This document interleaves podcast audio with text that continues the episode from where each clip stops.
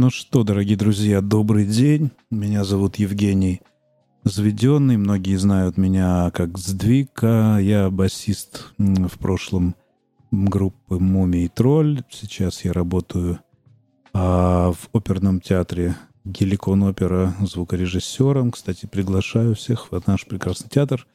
А сегодня в рамках проекта MMKC «Точка притяжения» я вам расскажу о некоторых местах, которые стоит посетить в городе Владивостоке, но, как вы можете сами, наверное, догадаться, в городе Владивостоке я вырос, там провел, провел я всю свою молодость, было мне там очень интересно, и, конечно, бывал я там с тех пор часто, но не долго. Приезжал и уезжал, поэтому я решил вам рассказать о местах, которые я помню а, с детства, которые я помню с детства. И первое такое место приходит мне на ум, которое сразу бросается в глаза всем прибывающим в город, это центральная площадь города Владивостока. Казалось бы, что это такое? Центральная площадь. Там проходили парады 1-7 ноября, люди шли с флагами – там проходили концерты часто. Обычно они были для всех горожан, поэтому они были особо не, не по билетам, скажем так. Обычно это был какой-то праздник, День города или какие-нибудь выборы. Несколько раз я там выступал с разными группами от Мумитроль до группы Туманный Стон. Это группа, панк-группа из города Владивостока, в которой я играл до Мумитроля. Группа такая моей молодости – вот. Но это, собственно, это не все. Не только концертами она мне а, известна и дорога. Дело в том, что а, когда я заканчивал школу, я был еще в восьмом классе. Это был 1983 год примерно. А, и в городе начала формироваться неожиданно такая культура катания на скейтах появились скейты, и мы, восьмиклассники, радостно на них запрыгнули. И некоторые, например, я, не спрыгивали года три, наверное, так и ездили а, на скейте. А Владивосток город холмистый, очень. А, и самое трудное было найти, конечно, какое-то ровное и заасфальтированное место, чтобы нормально кататься на этом самом скейте. А, и вот как раз э, площадь подходила как ничто другое. Конечно, были другие площадки, но до них надо было куда-нибудь идти или ехать. А так как я жил тогда в самом центре Владивостока, то площадь была самое подходящее место. У нее был очень правильный уклон, так в одну сторону. И можно было, если ты совсем не умел, начинать вот очень так катиться по наклонной. Для продвинутых было... Э, мы тогда осваивали трюки. Дело в том, что ни видео, ни интернета тогда еще не было. Видеокультура только-только появлялась. И, а, но тогда был видеопрокат, э, видеофильмы, кассеты. И было много брейк-дэнса. Вот многие увлекались брейк-дэнсом, а как-то фильмов, где на скейтах пытались. Было еще очень мало, поэтому мы сами придумывали какие-то трюки. Например, мы прыгали через скамейки, надо было так вот прыгнуть, разогнавшись, чтобы скейт проехал под скамейкой, а ты перепрыгнул сверху, не касаясь, естественно, скамейки. И если тебе удавалось еще и на доску приземлиться и поехать дальше, это было вообще вышаг просто. Куда круче. А, плюс там, конечно, были памятники, потому что площадь называлась правильно борцам за власть советов, по-моему. И там были такие постаменты, как из э, гранита. И они как нельзя подходили для тоже разных трюков. Ну, собственно, это была причина как раз, почему нам часто приходилось еще э, убегать от дяденек. Они тогда были дяденьки – милиционеры, потому что мы были совсем еще восьмиклассники, дети. А, а милиционеры э, отстаивали а, название площади и собственно, ведь все мотивы прогнать нас были из-за того, что вот мы тут катаемся и попираем, значит, святыню. А мы не попирали ничего, мы просто э, катались. Но это только добавляло, конечно, притягательности площади. Ничего себе, квест с погоней. Э, это же вообще... Ну, вот. И, собственно, э, с этой же площади начинался своеобразный такой скейт-маршрут выходного дня. Ну, не выходного, а, в принципе, почти каждый вечер он так начинался. Э, я так поднимался от своего дома на горочку и заезжал, так съезжал по горочке, прямо по дороге э, столбовой, ну, не столбовой, по дороге, где ездили машины, но тогда еще не было много машин. В 83 году уже в 7 вечера все автомобилисты сидели дома. Поэтому дорога была совершенно пустая, можно было так съехать и выехать прямо на площадь, проехаться по ней, потом пойти на набережную, про которую я расскажу вам чуть позже. Но хочу дополнить, там скейты скейтами, а вот я потом, когда мы с группой Мометроль были на кругосветном а, путешествии на парусном корабле, мы познакомились с моряками, и они нам много рассказали интересного. В частности, что они сказали, что вот такой удобный для моряка порт, как Владивосток, есть только в Мурманске, ближайший. А чем, чем это удобно для простого практикующего жизнь на море человека? А то, что город и порт — это практически одно и то же. То есть корабль пришвартовывается, ты выходишь, э, сходишь с трапа и оказываешься в самом центре города, где тебе вот тут тебе магазин, тут тебе кино, ресторан, все, что хочешь. А во многих портах это расположено не близко, и надо ехать на машине, на автобусе, в общем, добираться и обратно возвращаться. Короче, неудобно. А, вот.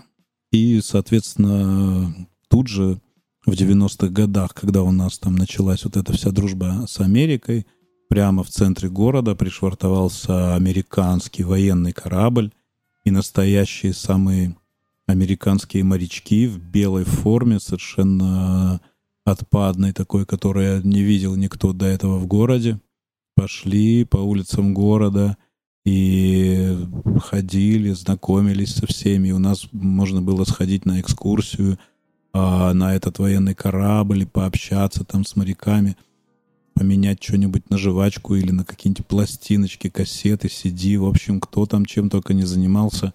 И было это крайне интересно и очень увлекательное такое занятие. И все это было вот вокруг э, площади. У меня еще есть масса историй про нее, но в рамках подкаста мы переходим, а, как будто мы поехали на скейте, дальше мы поехали на набережную.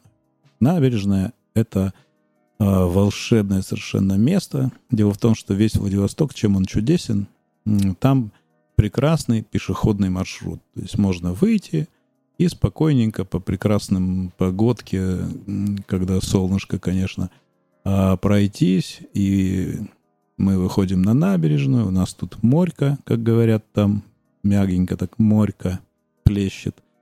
Солнышко светит, уже вечереет. И, конечно же, набережная было основное место наших встреч, расставаний ежевечерне. Мы школьниками туда ходили, вся тусовка была вечером там.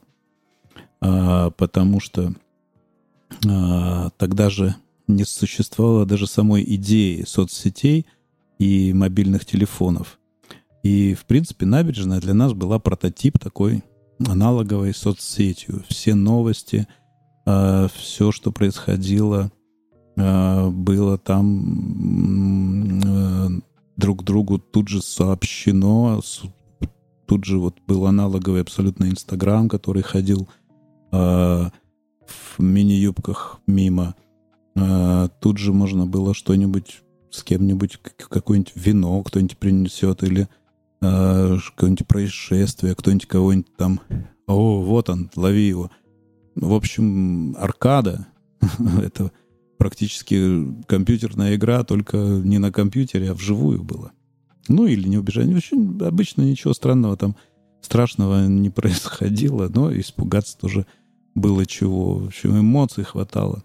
Ну и вот история со скейтбордами, она здесь продолжалась, потому что э, построили ее, продлили в один прекрасный момент, потому что в конце этой набережной построили э, олимпийский так называемый спорткомплекс с бассейном, э, и до него проложили очаровательный, ровнейший просто асфальт, и можно было ехать туда до самой, куда-то вот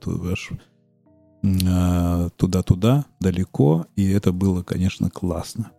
Ну, а в, ближе к 89-м, наверное, 90 я не помню, наверное, ближе к 90-м, там еще и возникла такая крупнейшая дискотека, а, потому что построили такую конструкцию, внешне напоминающую корабль, сухогруз.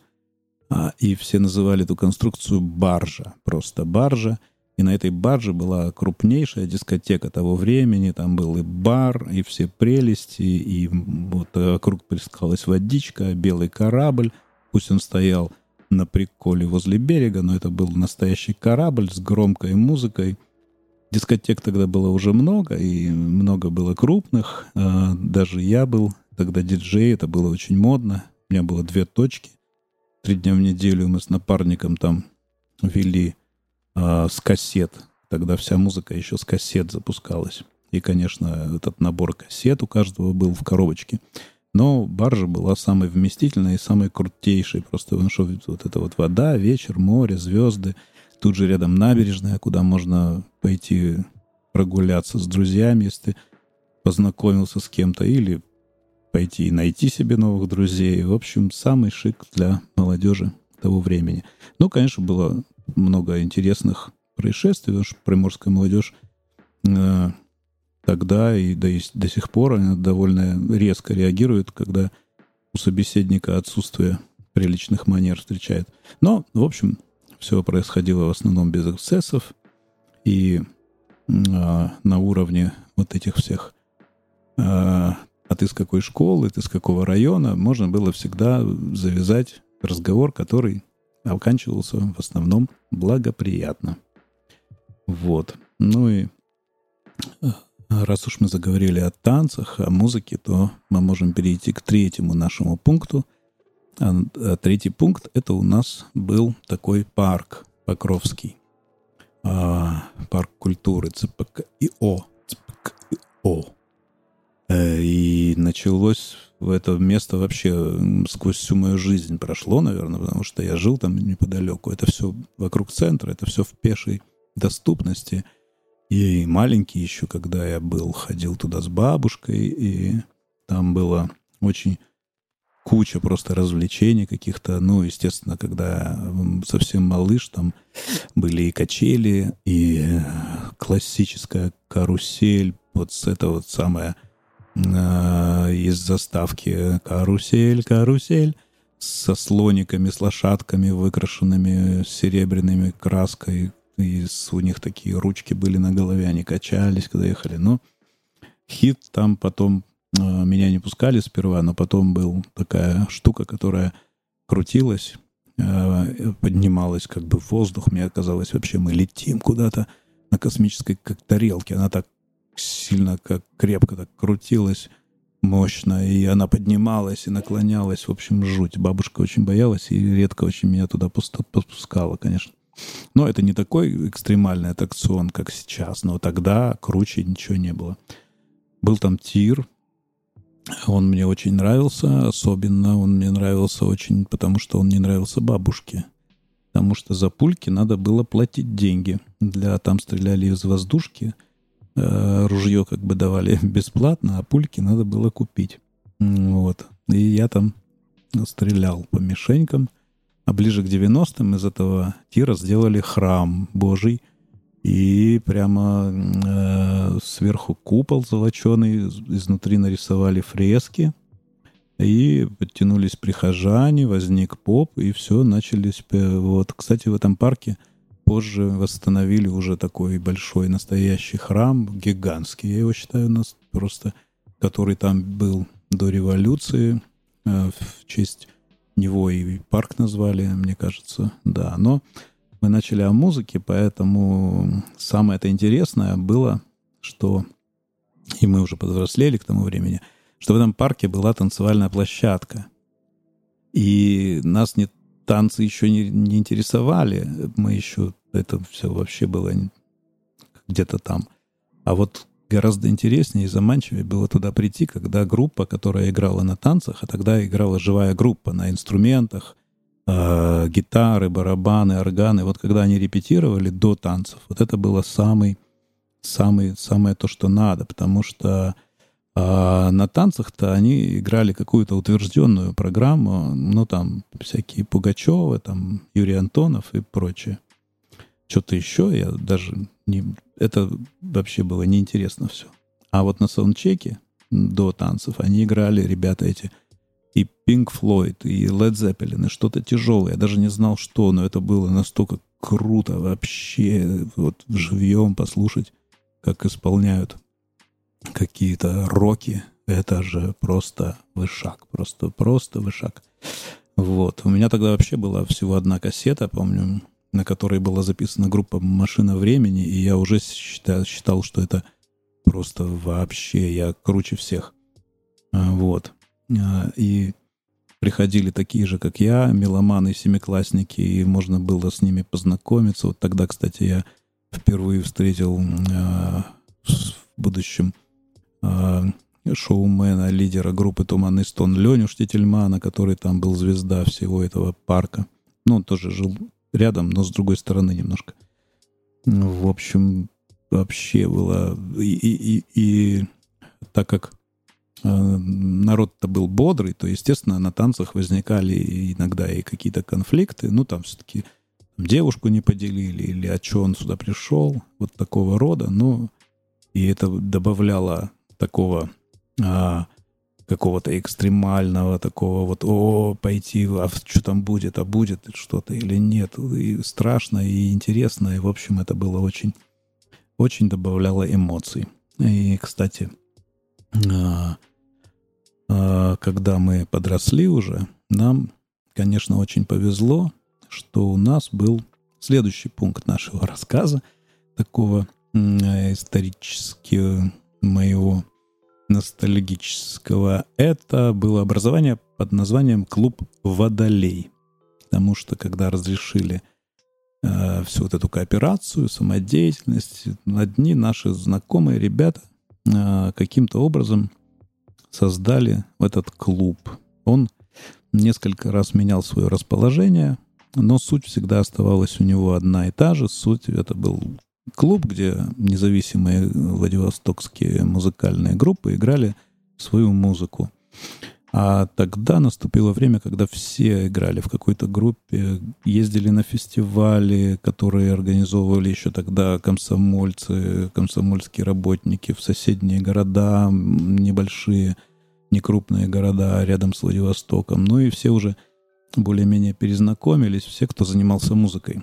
И так получилось, что вот из одной такой группы, которые выступали на фестивалях, два там ребята, двое или трое, они взялись и каким-то образом арендовали помещение, поставили сцену, бар и открыли вот этот свой клуб «Водолей». И там уже более-менее по-настоящему можно стало выступать, была какая-то аппаратура, барабанная установка.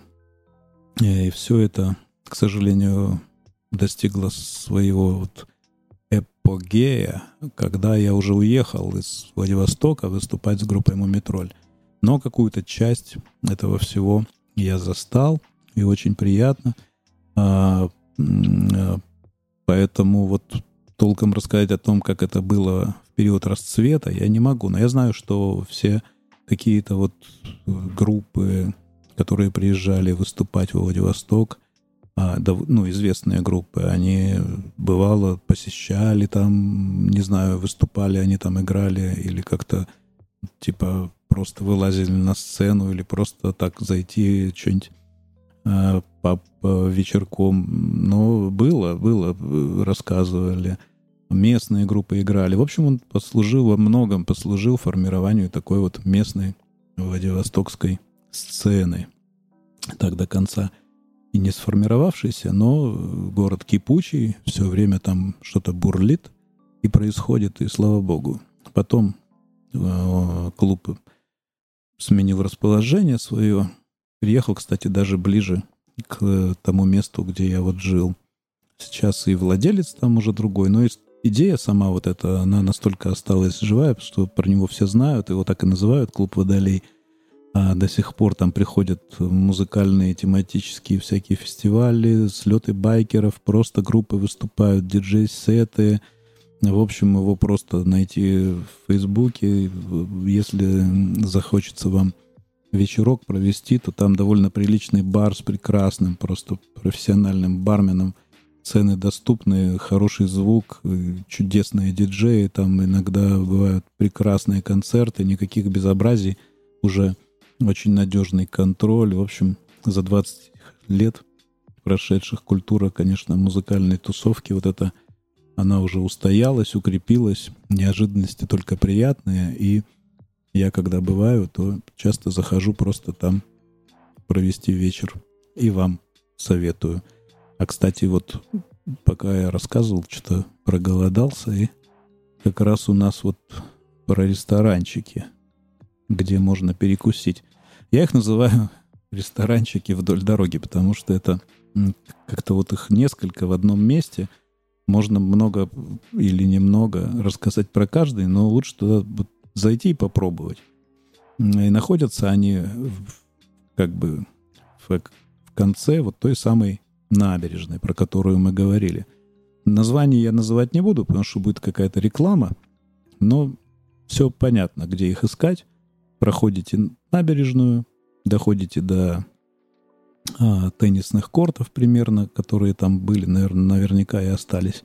И там расположена удочка, улочка, на которой одновременно рядышком сразу несколько приличных таких заведений. Летом там открытая веранда. В одном подороже, в другом цены чуть ниже, в одном блюдо экзотичнее, в третьем пиво больше выбор. В общем, все прелести можно там найти морского, приморского дна, в смысле моллюсков, которых там просто изобилие, да, все это есть в меню, так что можете зайти и познакомиться с тем, что раньше мы, когда я был еще школьником, мы просто ныряли и доставали это все со дна моря. И, значит, даже помню в каком-то из этих ресторанчиков группа Мумитроль играла какой-то полуакустический концерт, сет. Не знаю, вот выступают там группы на постоянной основе. Скорее нет, чем да, но в принципе возможно. Вот. Тут бы, конечно, сказать еще о Мумитроль баре надо, но я что-то слышал, что он на какое-то время закрылся. Есть такое было место во Владивостоке Мумий Тролль бар. Поэтому про него пока а, опустим. Я так понимаю, что просто здание, где он находился, туда там что-то ремонт или что-то, в общем, все, что там было, закрылось. Вот. Но и, в принципе, это тоже рядом. Чем хорош Владивосток, до всего можно интересного дойти а, пешком. Даже вот рядом, там, вокруг набережной, такая насыщенная пешеходная зона разрослась за вот все это время.